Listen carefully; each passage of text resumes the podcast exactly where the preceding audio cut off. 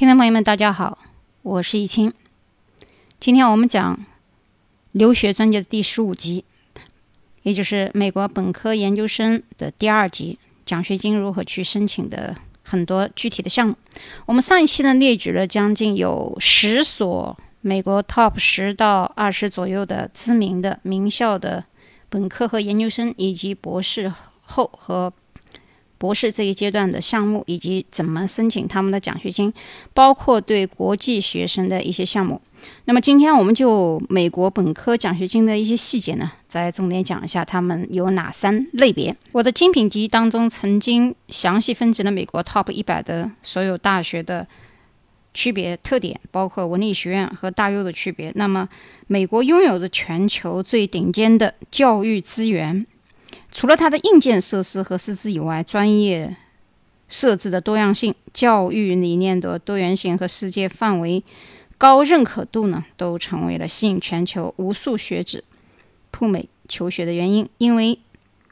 大家也知道，我们看过全球排行，一百个大学当中，百分之九十都是美国的名校，除了前十当中的英国的剑桥和牛津，几乎其他国家都排不上号。不管在那个国家排到第几啊。所以，在美国的很多大学里面，很多人问我为什么要选美国，其次是英国，然后是加拿大或者是其他国家。其实从美国到英国来比的话，英国也就认牛津跟剑桥，其他大学我们先不谈啊，因为有些话我要说出来，可能有些人不服或者说不高兴。但实际上，英美之间除了剑桥和牛津，其他差距还是比较大的。那么，除了美国这么多优秀的 Top 一百到两百的大学之外呢？如果有的人实在是美国不想去，或者是觉得很难进，或者是各种原因了，有的签证没拿下来，那去加拿大基本上也都是为了打擦边球，这一点呢也毋庸置疑。当然，也有人说可能加拿大比美国便宜，实际便宜不了多少。但即使如此，很多人还是因为高昂的学费而望而却步。所以，很多顶尖的学子呢，在这种情况下。不少的学生和家长呢，就关注起这个美国的奖学金政策。这个 scholarship 呢，在美国的奖学金本科制度当中分三种。第一种呢叫 need-based 奖金，need-based 就是特别需要的 needs，非非要给这些家庭收入比较低的学生家庭，包括考察父母的工资、家庭的财产的状况，然后再给做一个评定。第二个呢是。Merit based 就是这个价值所得的奖学金，讲的呢是指这个学生他比较优秀，比如说他自身的学术成绩、活动的背景、思维的品质以及培养的潜质等等因素来评定的。我们一会儿把这三个再仔细讲一下，它是针对本国还是国际学生。最后一个呢叫做 Need Blind，就是。虽然 blind 是盲人的意思，但这里不是啊，它指的是指美国部分资金比较雄厚的私立学校，在录取的时候，他不考虑学生是否需要学校的提供资助，而是根据学生他是否符合这个录取的标准，并结合学生的经济情况而给出的一个评定。那么这三个不同的奖学金，在本科阶段的时候呢？也只是仅仅少部分大学会提供，绝大部分的大学仅有少量的，甚至还没有此类奖学金的提供给更多的国际学生。比如说，第一种就是我讲的这个 need based，这个 need based 实际上是给大部分是给美国有绿卡或者是国籍的啊，给国际学生也有，但是很少。那这个我们以后会讲具体。如果你是在中国读的哪一所高中，而这个高中又隶属于美国的哪一个学校，或者说跨国际的分校的建立，也许他是有资格去申请的。我们主要讲第二个啊，就第二个呢，这个 merit based 呢是指仅仅不限于美国本土的学生申请，也就是说，针对这个大学生申请者，国际学生可以获得更多的此类的奖学金。而这个学校呢，也是根据学生具体的情况自发发放的，但这一类的奖学金名额呢比较少，而且呢数额不大。比如我举几个例子啊，有一些学校，比如说美利坚大学、迈阿密大学、奥本大学这几个大学的这些初学者，对于 International Student Scholarship 都是给予一定的能力的，主要是给这个 Freshman，也就是一年级啊，Freshman 一年级新生。然后还有亚利桑那州那州立也有，辛辛那提大学也有。那么我在上一期可曾经讲的不仅仅是这五所大学，我一共讲了有十二所非常优秀的大学，包括耶鲁、斯坦福、布朗、康奈尔等等。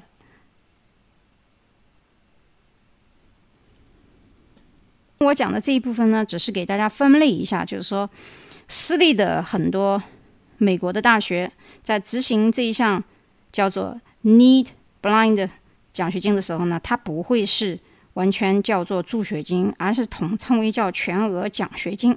而全额奖学金和助学金这个情况下，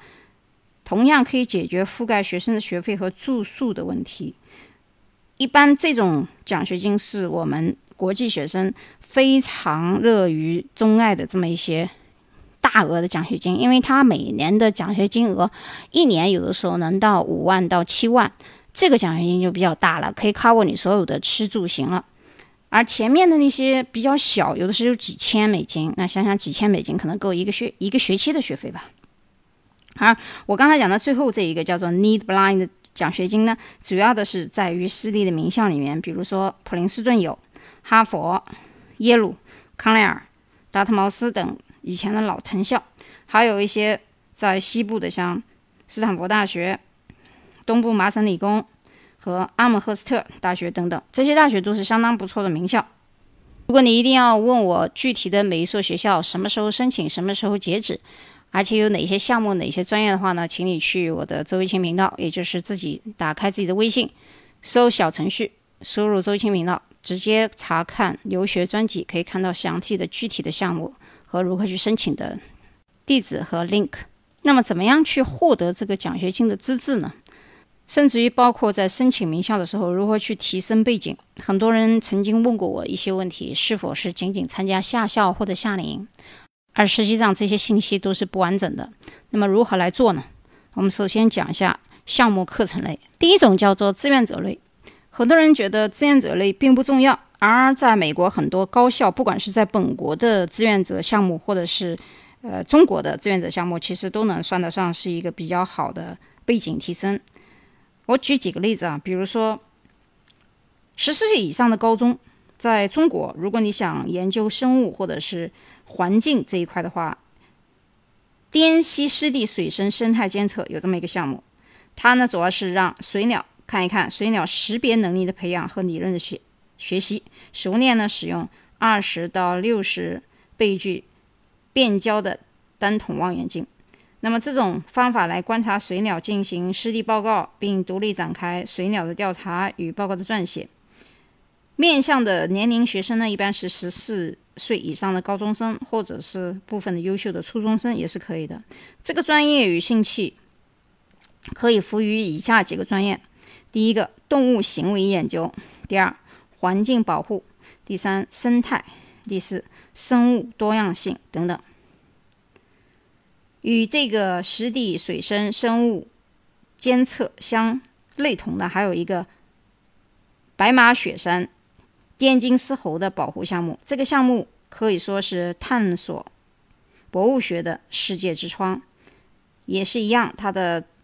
面年龄面向的是十四岁以上的高中生，或者是部分优秀的初中生。这是一个志愿者项目啊。那么除了志愿者项目之外，我们来讲一下 CRS 项目。CRS 项目呢，主要是致力于想让中国学生在有限的学术背景和写作能力条件下，在一个月之内能够完成学术研究工作，并成功的发表论文。那么 CRS 它是成立于什么样的初期呢？实际上，这个项目建立初期来自于美国常春藤联校，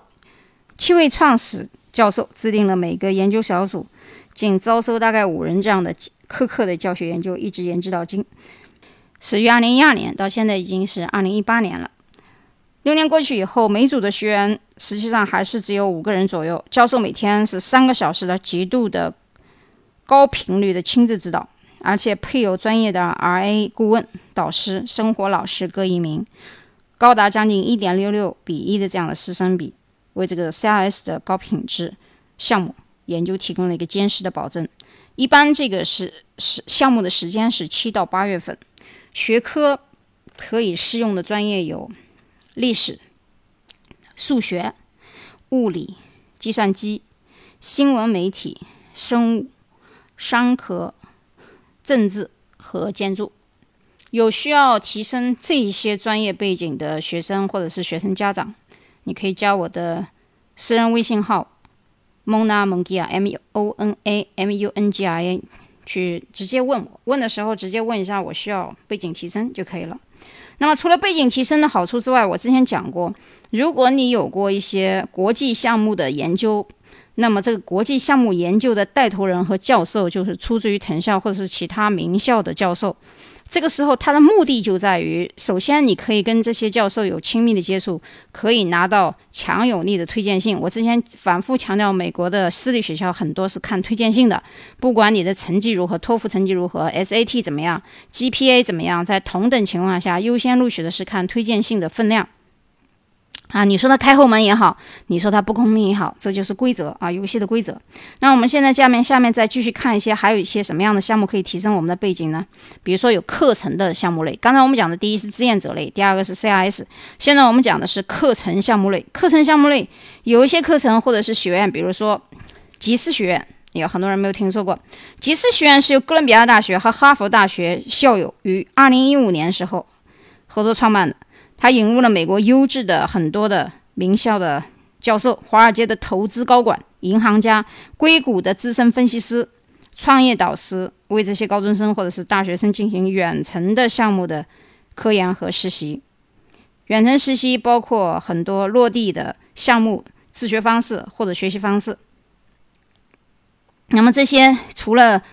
在跟美国的大学合作之外，中国也有一些很多大学，像北南京邮电啊。或者是美国的西北大学啊，都有合作。那么这个项目呢，实际上是一个在线的项目，就是为国际高中定制的课程。国际高中你不一定是在中国的哪一个省或者是哪个市，这个国际高中它可以在那任何一个一线、二线、三线、四线城市都可以跟海外的这些项目落地进行沟通，因为它是一个在线的项目。而这个在线的项目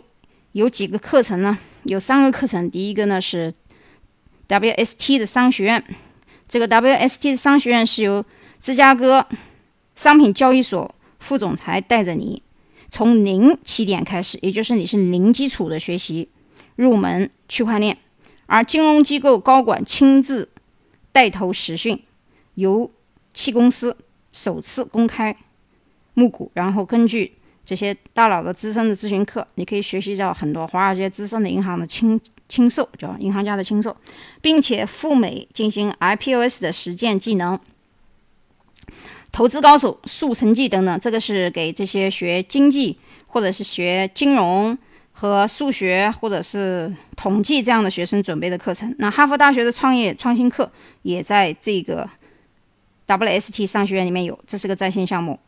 另外一个是工程和应用科学系所需要的一个项目是什么呢？是大数据与共享出行，比方说小汽车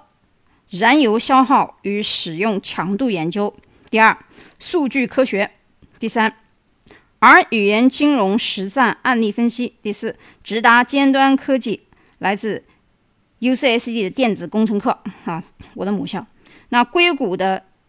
数据科学家带你。进行实地的考察。接下来是挖掘专利和新闻数据预测未来。哥伦比亚大学名师机器人人机互动学习传授。最后实时面部识别研究，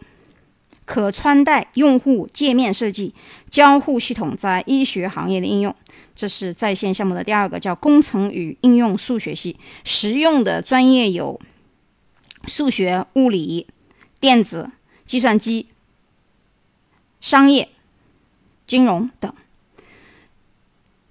第三个课程项目呢，叫社会发展研究院，它是来自哈佛的国际政治背景这么一个提升。就是说，如果你想学法律、啊政治或者是国际关系研究，那么这个学科叫做社会发展研究院，它是来自哈佛的很多顶级的教授组成这个本政治背景。他所要了解的呢，就是学习国际政治背景关系这样一个开放课程，策划写作、政治科学、公共课程主管，包括全球公共卫生、冲突解决等。那么这三四个研究学院都属于一个在线的啊，在线的这么一个项目。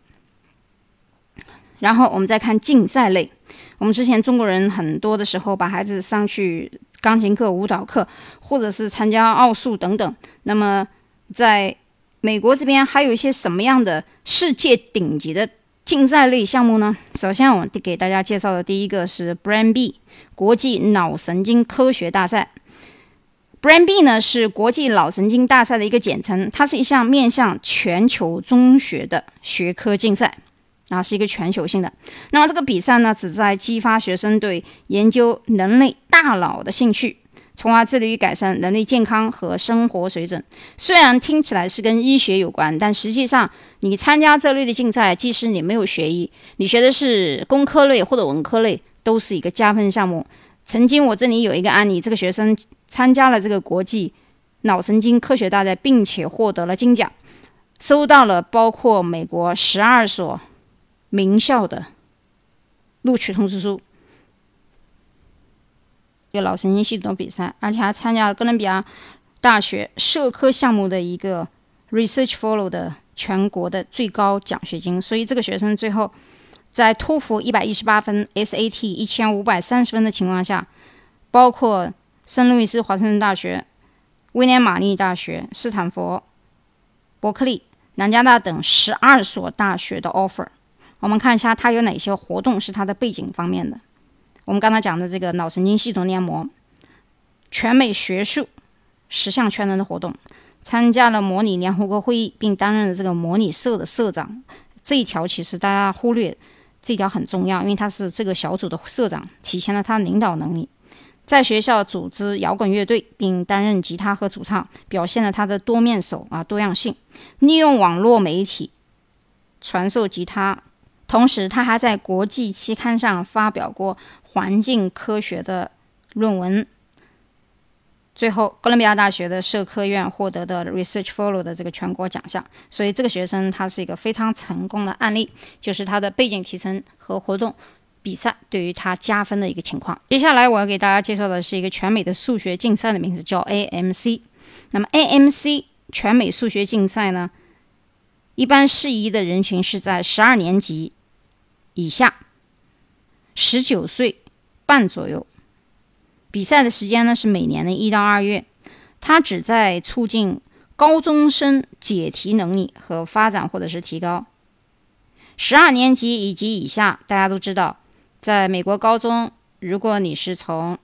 九十、十一、十二，再上起来的话呢，就算一个完整的高中毕业成绩了。所以十二年级以下基本上指的就是高中生，或者是比他还少、稍微小一点的初高中生这样。而我刚才讲的这个 Brain B 就是国际脑神经大赛，它比赛的时间是每年的一月到七月。适宜人群注意啊，是五到十二年级，就是初初中或者高中生，包括甚至于有些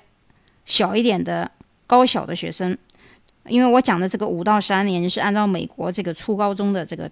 排行的情况来讲，我没有讲跟中国啊，因为大家听我节目已经很长时间，应该知道美国的初中 kindergarten 和这个高中的 high school 的这个排年级的情况。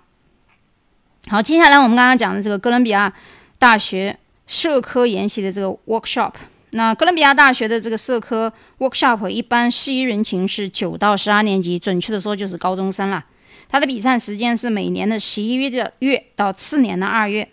这个项目呢，它是要提高学生对当今社会具有的挑战性的一些社会问题的认知啊，并对科学的研究方法啊，对这些分析啊，做出一些方案，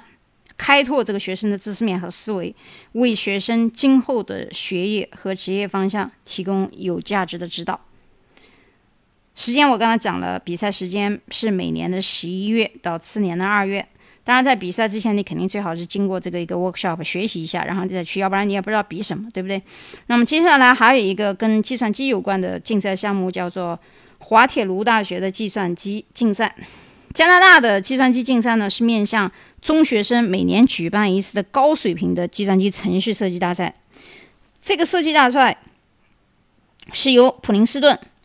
密西根大学和多伦多大学等许多大学组成的加拿大数学和计算机教育中心以及滑铁卢大学计算机联合承办。加拿大计算机竞赛对从事编程的中学生来说是一个有趣的挑战。这个测试呢是学生的设计能力、理解能力和实现算法能力的一个机会。它适宜的人群是有编程技巧的学生。比赛时间是每年的二月。好，最后一个。VX 机器人竞赛，VX 机器人竞赛，它是一个世界锦标赛。它于二零一七年在美国创办，吸引了全球四十多个国家上百万青少年参与选拔，角逐参加总决赛的荣誉席位。这是一个旨在通过推广教育型机器人，拓展中学生和大学生对科学技术、工程和数学领域兴趣，提高并促进中青少年的团队合作精神、领导才能和解决问题的能力的一个世界级大赛。注意，这一个项目是一个非常重要的比赛，适宜的人群范围之广，从小学一直到大学。比赛时间是每年的十月、十一月和十二月。好，那我今天呢，我讲了这么多，主要是回顾了一下上一期我们讲的本科生、研究生、博士后，包括十二个项目的奖学金申请。那今天由于这是一个介于免费和收费之间的一个过渡节目，所以我把第二期的里面本科的、研究生的三个类别又讲了一下。讲完以后，我给大家讲了一下提升背景的重要性，主要就是你能拿到一个。Offer 之前的推荐信之重要。那么在拿到推荐信之前，你要通过要么是下校，要么是项目来获取。下校和夏令营的区别就是下校很多时候我们的成绩会计算到你大学的 freshman 或者是一二年级当中，可以节约你毕业的时间。好，接下来呢，我又讲了怎么来进行竞赛类或者是项目课程类或者远程项目或者是志愿者项目来提升你的背景，作为申请名校的资质。讲到这里为止，我们主要讲了竞赛的类别、课程的类别、项目的类别和志愿者，包括他们的时间。那么最后，在刚才讲的所有当中，我在讲最后两个，一个是科研类，还有一个呢是考察科研类。那么科研类的项目主要就是生物科技方面的。我们首先讲第一个是能源工程技术的科研实践。那么人员工程技术科研实践呢？这个项目呢，主要是 focus 在细胞基因探索和科学的研究，包括 B 聚合物分子工程科研实践。如果你是学 energy 或者 engineering 或者是 science 或者是 biology 这几个学科的学生呢，可以来进行这一个科研项目的学习和研发。第二个是药物化学开发实践，医药包括航空的。红外线探索应用、红外物理研究课，这些课程适合于学习药物、制药、生物或者是物理学这方面的学生。最后呢，我们讲一下考察科研类。考察科研类，早在我们刚开始的时候讲的那个志愿者类呢，有点类似啊。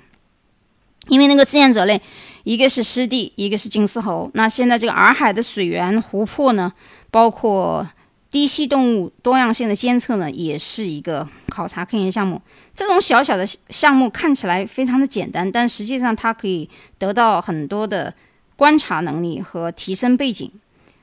还有一个就是关于太湖湖泊的生态的监测，还有南京玄武湖。所以我们在听节目的时候，如果家长是在这几个范围之内的，也不算太远，那你可以参加一些志愿者项目。那么在接收。推荐信或者说背景提升的时候，对学孩学生升学是有好处的。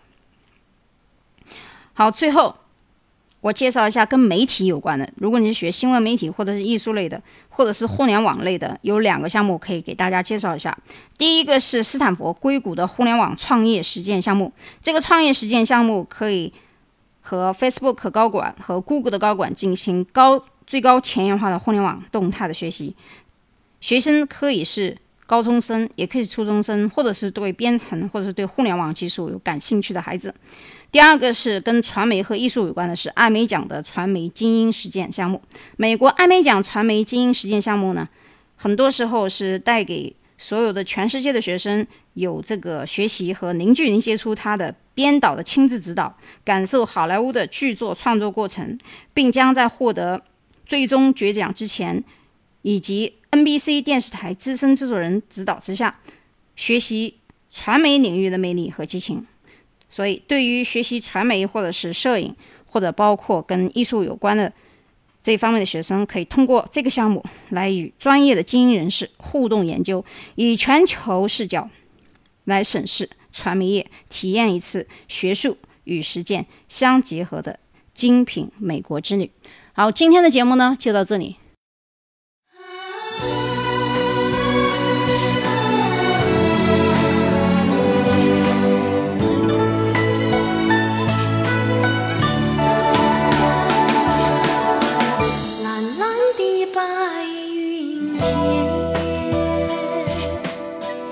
you.